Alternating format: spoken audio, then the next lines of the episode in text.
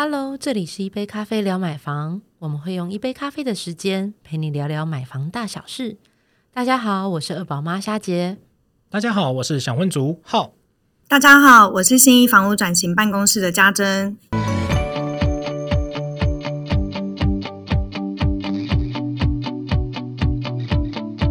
欢迎家珍。我们今天又邀请到了另一位新一房屋的专家来帮我们来讲解。那今天我们要聊什么样的议题呢？哎，今天这个议题啊，其实真的是蛮难的，因为老实说，我看到我也是觉得，天哪，这个真的是在我那时候签约的时候，我也是卡了很久。这样，我们要聊什么？要聊的是不动产说明书。对。我知道了，这个我在早些前有分享过，对不对？对，那那真的是，你记得我们那一集讲的就是有点生硬，就花一点时间这样。因为那时候我不是专家嘛，所以我们今天要邀请专家来帮我们再介绍一次不动产说明书。好，那之前的那个不动产说明书，我还有一一些微的印象，我大概讲了大概五个必看的注意事项。嗯，好，那但是因为呃，我我知道自己不是专业房仲出身，而且像新义房屋他们其实。呃，本来在人员的培训啊，或者他们在第一线的实务上，其实接触的比较多，所以我们今天就想说，哦，那有这个难得这次跟信义房屋合作的机会，所以邀请到了专家，今天是由家珍来帮我们来做分享，这样子。好，那就会由您这边就是呃，你们接触买家，就是买卖房屋的一些角度来跟大家分享。那究竟为什么这个不动产说明书这么重要？那以及除了我们原本讲的那个五个必看事项之外，还有没有其他买家或卖家双方不能错过的重点？呃，其实不动产说明书啊，是在我们公司的创办人新一房的创办人周先，他当年就是心里在思考一件事情。其实，即便是我们呃花了几千块啊，在买的电视啊、电冰箱啊这些电器，其实它都有一个精美的说明书。可是，其实我们花费的数百万甚至于上千万的积蓄在买的房子，是连一张说明书都没有的。那这当中其实牵涉的风险是。很大的，因为不动产交易当中是涉及了比较多的法律啊，跟一些繁琐的事物，然后不是一般人可以去了解的。那所以在七十八年开始，经营房就开始制作那个不动产说明书，其实是比法规还早了十年。那呃这边的话，跟各位听众说明一下，就是其实不动产说明书，我们把它放简单一点来看的话，它就是跟我们的身体健康检查的报告一样。在屋主他委托我们卖房子的时候，那透过。在跟屋主聊了一下他的那个房屋的现况，然后还有他有需要说明的一些重要事项，并且由中介业者这边来去执行查看房屋的现况啊，透过专责的单位去调查屋况、产权还有使用状况跟其他提醒的事项，汇整而成的一本不动产说明书，就像我们平常去做健康检查一样，会依据你自己的身体状况，然后呃彻底的去检视，然后包含也会有医生的问。问诊，他会问你说：“哎，你有哪里是比较不舒服的吗？”然后再去确认一下实际的状况，然后会给你一份健康检查的报告。那在制作完成之后呢，我们会把不动产说明书的相关事项跟屋主这边进行说明，并且会做签名确认。那后续在销售带看介绍的时候，我们会把所知道的资讯跟注意事项呃告知买方。以便说在呃看屋的时候就可以及时的了解屋况、产权、交易条件这些资讯，那让我们可以在购物之前就可以提前去评估跟注意这样子。哦，所以其实我知道了，这就像是房屋的鉴检报告一样啊。对，房屋的鉴检报告，因为因为我们刚才我们公司也才刚做完健健康检查，所以大家就会开始关心呃自己的报告有没有红字。所以不动产说明书，哎，你这样的形容，哎，很浅显易懂。原来我们自己身体做健康检查，那其实，在卖房子之前，其实呃，我们的专业的不动产业者也会帮房子做健康检查，所以出了一份这样子一个健检报告，可以这么说吧，对不对？是的，是的。哦，那可是像这样子，因为我们知道健康检查报告啊，通常都会有，比如说呃，开头的是什么什么身高体重啦，对，基本资料，基本资料啊。那那不动产说明书有一定的一些格式规范吗？嗯，刚刚莎姐说的没有错哦，就是其实房子啊，它也会有它的年龄啊、身高体重这些。那它的年龄、身高体重，其实我们就可以透过政府单位这边可以去调阅的藤本地级图、建物的形态，把它标示出来。里面的话，可能就会是基本的平数啊、屋龄啊，嗯，然后呃，它的位置图。还有格局图这一些，那另外的话也会再去看说它的一个权利种类，还有登记的状态。那这边的话，他会去看到的就会是呃房子它是不是有信托设定啊，或者是呃他项权利的设定。那这个听起来好像比较生硬，大家比较听不清楚。就是他那个会比较像说哦，我们除了在跟银行贷款的第一顺位的设定之外，会不会有民间的二胎设定这样子？那在第三个部分的话，可能可以看的就是我们依据房屋的使用现况，会把它标示在上面，也会写的比较清楚。那举例来说，就像房子是不是有出租或出借的这个情况，然后房子现况是不是有瑕疵的情形，水电瓦斯车位。这些使用情形是不是正常的这样子？那在第四个部分的话，会有一些重要的交易条件的描述。那例如说，像呃付款方式啊，你你打算预计是呃如何的付款会约定在上面，或者是呃想要卖的交易的价金，还有相关的一些税费规费这些资讯也会揭露在上面。那最后一点的话，就是其他的重要事项告知，就例如说像呃有没有险恶设施。就是附近像大家可能比较忌讳的，就是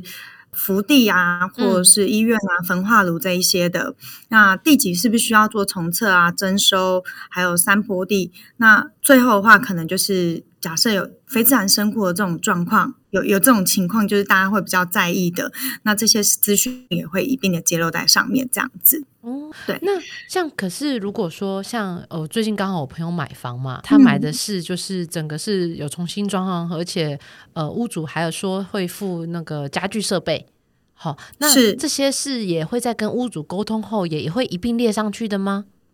嗯，如果说在屋主这边有，就是他一开始本来就有想说要约定的这些家具的资讯，嗯，那可能也可以在一开始签立委托书的时候，屋主就会把这些交易条件写在上面。那当然，大部分的屋主可能就是没有减负这些家具。可是如果说在彼此买卖双方相谈甚欢之下，嗯，我们可能在后续签约的时候，也可以把它约定在合约书上面这样子。哦，所以就等于是呃，因为我大家知道，可能大家会有制式的合约，那但是如果另外减负的，就会是直接是附注在上面，然后再做双方签名嘛的部分这样子。哦，对对对，原来如此。对，嗯，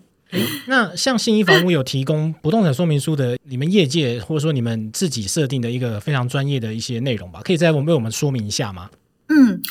那我们新一房屋在接受屋主的委任之后，我们除了屋况会去做清楚的查检之外，也会去跟邻居或是社区这边去进行访问，是不是有重要的资讯没有告知到？因为有时候其实呃，因为大家现在上班也都是很忙碌的，也不一定会很清楚的知道嗯社区的概况，然后又或者也担心说会不会有呃可能屋主认为没有那么重要，但是他疏于告诉我们，然后导致于买方没有办法知道的一些资讯这样子。所以我们也会额外的再跟邻居还有社区这边去进行访问。那比较特别的是，新一房屋这边。的不动产说明书的制作啊，我们是透过专责单位，它是有通过 ISO 九零零一品质认定制作出来的不动产说明书。所以其实我们除了那个法规内容所需要的内容之外，我们其实还有强大的不动产瑕疵物况的一个资料库啊，里面举凡有凶宅啊、辐射屋、海沙屋、倾斜屋这些资讯。我们另外也会再去查询，就是大家比较在意的土壤异化前市区啊，或者是地质敏感区违建查报这些资讯。还有成交行情的提供，充分的去揭露我们交易的资讯，维护买卖双方的资讯对等。那最后的话，我们会透过科技的系统侦错、图像辨识来发掘问题，降低就是买方他在购物的时候的风险。这样子，哇，那我觉得你们这一份应该很厚吧？因为包含像我非常感兴趣那个成交行情资讯哦，这个太重要，这很重要哎。好，那都我列出来这样子。对，那看起来真的是很像一本书。没错，没错，它其实就是还蛮厚的一本书这样子。嗯。那我想要岔题一下哈，因为我知道说，当然委托新义这边的话，那新义房屋会制作就是不动产说明书嘛。那但是如果今天，哎，其实如果是那种屋主自售，那屋主也有义务要提供给呃买家这种不动产说明书吗？嗯，因为其实不动产说明书啊，它的主要目的就是为了要协助买卖双方可以提前了解不动产的资讯。嗯，那在事前的预防，就是说明清楚，避免纠纷，然后产权的资讯是透明的。嗯，希望说交易是可以顺利完成，然后来保障买卖双方的权利嘛。嗯，所以才会有不动产经济条例这边来去规范。第三方就是呃中介业者这边来去进行做把关，不过因为屋主自己在卖房子，就是他自售，没有在这个条例的规范里，所以其实他是不需要提供不动产说明书的。但是屋主他也可以在呃卖房子的时候，呃实际的屋况啊，或者是产权应该要注意的一些项目。详实的跟买方这边做告知，这样子。嗯，然后如果说买方他想要买房子的时候，也可以呃上那个内政部的网站上面，其实也会有可以参阅的这个不动产说明书的范本。嗯，然后把想了解的资讯跟卖方这边了解清楚，这样子。对，哦，那感觉买屋主自售的房子，感觉自己好像要做更多功课，哎。对，你要把你的房子的所有的什么三 围啦、屋龄什么的这些基本之外，你还有更多详细的内容要在上面。可是听听一听这样比较起来，好像新义房屋提供的那个专业服务会让人家觉得，哎，想要多看一下，这样多了解一下这样子。不过这个也让我想到啊，因为如果说呃，我们像是买成屋嘛，那新义啊，或者是房仲人员都给我们呃把关，帮我们去检检视这个屋况之外啊，那如果说我今天买的是预售屋呢，预像预售屋的话，它会有一样有这种不动产说明。书吗？嗯，因为内政部这边啊，它规范是只要说透过不动产经纪业者在卖房子，然后都需要提供不动产说明书。所以像我们新一房屋啊，在预售屋的销售，或者是像在那个海外不动产这边，也都会有提供这个不动产说明书这样子。对哦，就是非常专业的一个提供资讯的告知这样子。对啊，因为其实就是像之前所说的。不动产说明书里面涵盖的是比较重要的一些资讯嘛，所以不管是。成屋、预售屋，或甚至于海外的不动产，其实都是独一无二的，就是跟我们每一个人一样嘛。就是我每一个人的健检报告，呃，沙姐的健检报告不一定适用于浩哥身上这样我们是透过就是专职的，像健检医院这样子，然后产制出呃专业跟详细的报告。就是你那个报告越详细，其实它里面的内容记载的越齐全，那双方的一个交易风险才会越来越低。那从买屋到交屋之后。入住也可以圆满跟开心这样。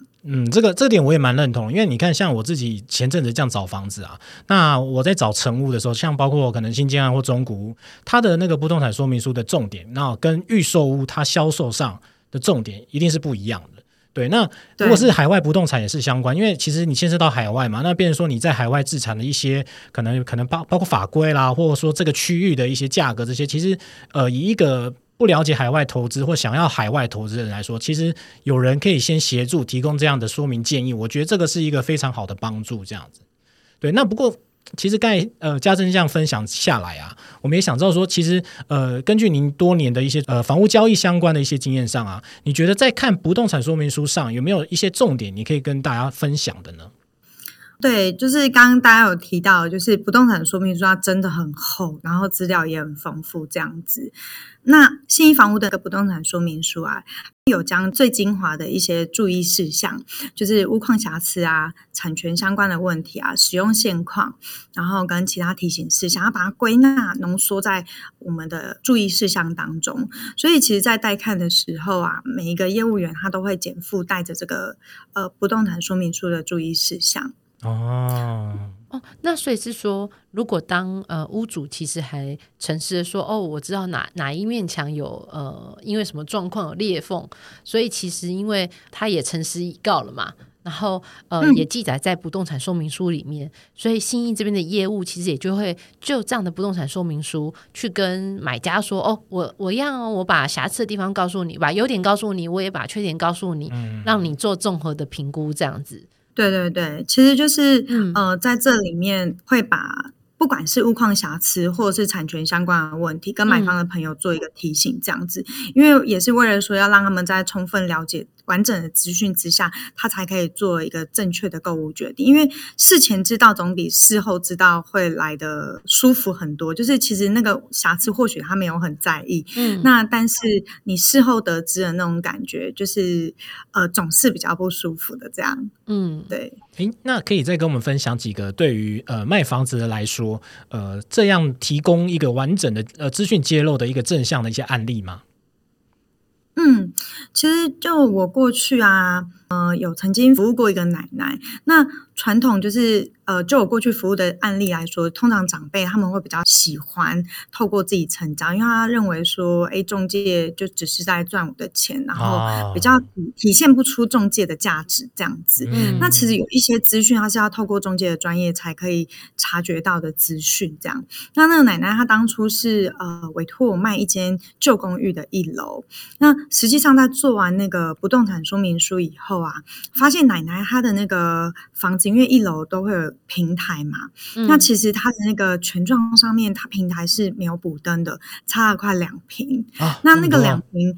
以在内湖区来说，那个那个时间点的价格大概差不多五十出，就是五十出头万左右这样子。那这样总价来讲，其实差了快一百万。那及时的跟奶奶这边呃告知有这个事项，然后请她的家人协助奶奶一起去做这个平台的补灯，然后最后让。房子是以正确的平数出售，才不至于是说少了这个两万的价金。这一差，其实真的差了蛮多的。哦，对，所以就变成是说，呃，在见检的时候，其实你们也会做再做一次。呃，当然，因为如果是一般的大楼或者是公寓那种，它本身可能已经有地地籍资料啊，可能前一手的那些资讯嘛。对对，那那像这种，哎，刚刚那老板是遇到是平房或者是透天有这样的问题吗？呃，它是公寓，它是四十四十年左右的公寓，因为是老公寓了，所以才会有平数漏灯的这个部分。这样，对，因为其实平数漏灯一般来说，其实你你居住在那边，你可能不会觉到感觉到这个差异了。嗯，对，那可能在销售的时候，借由呃房仲这边他。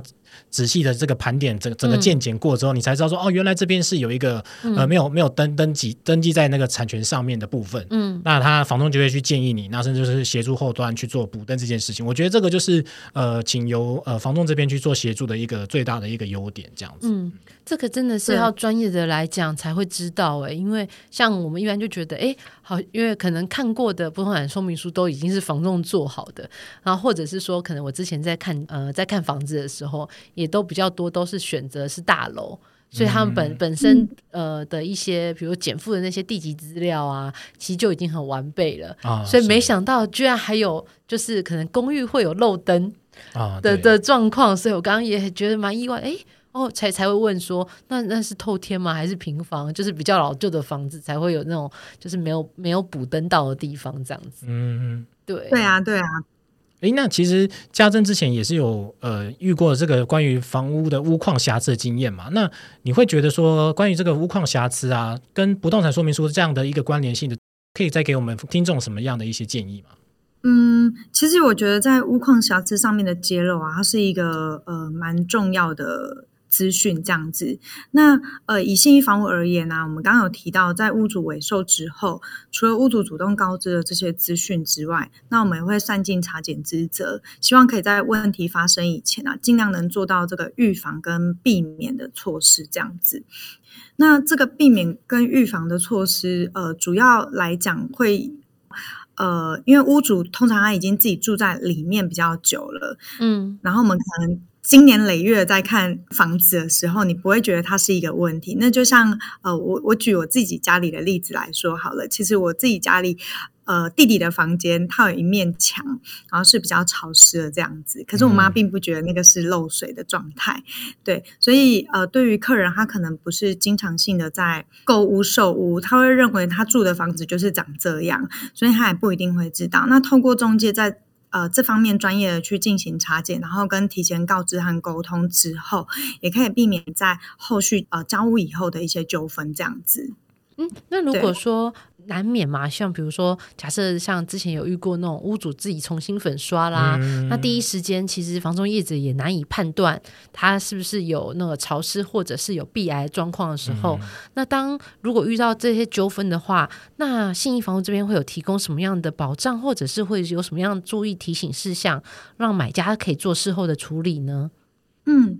那因为就是呃，房仲这边都会有善尽查检的这个责任呐。嗯。可是如果真的还是很不幸、很不幸的，就是刚好是那个呃。很小很小的几率，然后还是不小心遇到的时候，嗯，其实呃，目前一些比较大的业者，他们都有提供保障。那但是在直营跟加盟业者，他们对于风险承担的能力就会有一个落差，这样子。那新一房屋其实我们是全省直营的，除了提供消费者保障之外，我们还有呃业界首创的漏水保障，然后。呃，买卖价金的履约保障，还有海沙屋辐射物的相关保障，甚至于我们这几年也有推出凶宅啊，或者是呃重铸保障等等这样子。那在纠纷实际发生的时候，呃，新一房屋的态度是，我们会主动的去面对这件事情，嗯，然后协助理清呃现况，来知道说这个房房屋的瑕疵的。问题到底在哪里？然后委请专业的厂商来呃协助处理这样子。那如果说买卖双方在这时候啊需要去各自主张彼此的权利跟义务的时候，也会全程协助双方沟通跟协调到圆满。那呃希望的就是可以带给客人创造幸福圆满的一个购售经验，这样。嗯。那家家长，我我会想，因为你刚刚提到的某一个点啊，我非常好奇，因为这个的确真的是我比较少听到的宝藏。我想知道那个重铸宝藏，那个是会发生在什么样的状况？重铸哦，我也好想知道。重铸的部分啊，其实像我们一般呃有木地板啊，或者是木工。如果说里面可能会有一些重铸的状况的时候，那因为它可能没有办法在第一时间就可以发现了，嗯，对，因为它有可能是才刚长出来，然后它没有办法像一般有的已经它重铸的比较严重，可以立即的就发现的话，那在交屋之后，其实是有实际的提供这样的保障内容，然后来协助客人做处理，这样。原来如此，因为这也是我第一次听到有业者有这样的重铸保障。因为漏水保护，我们的确很多业者都有这样提供嘛。对，那重铸保障真的真是我第一次有听到哦。那果真直营跟加盟的，就是能够服务的，应该是说能能够多一点加强性的服务在在这个上面，这样子对于买屋的消费者来说更有保障。嗯，我觉得这个这点是蛮定金的，因为像漏水的话，我们去看的话，至少可以看到水渍或壁癌嘛。嗯，那虫的话，不可能你去看的时候虫就刚好跑出来，对，然后你可能也不会把对重点放在那个位置，所以我觉得 有这样的保障，其实对于消费者来说真的是一个信赖啦。然后有一个专业的一个团队，然后去协助你去包括屋况的厘清，然后包括呃价格上的帮你去做一些揭示，我觉得这都很好。那这个也不是仅仅在于买方啦，那我觉得卖方也是有一些保障在里面哦。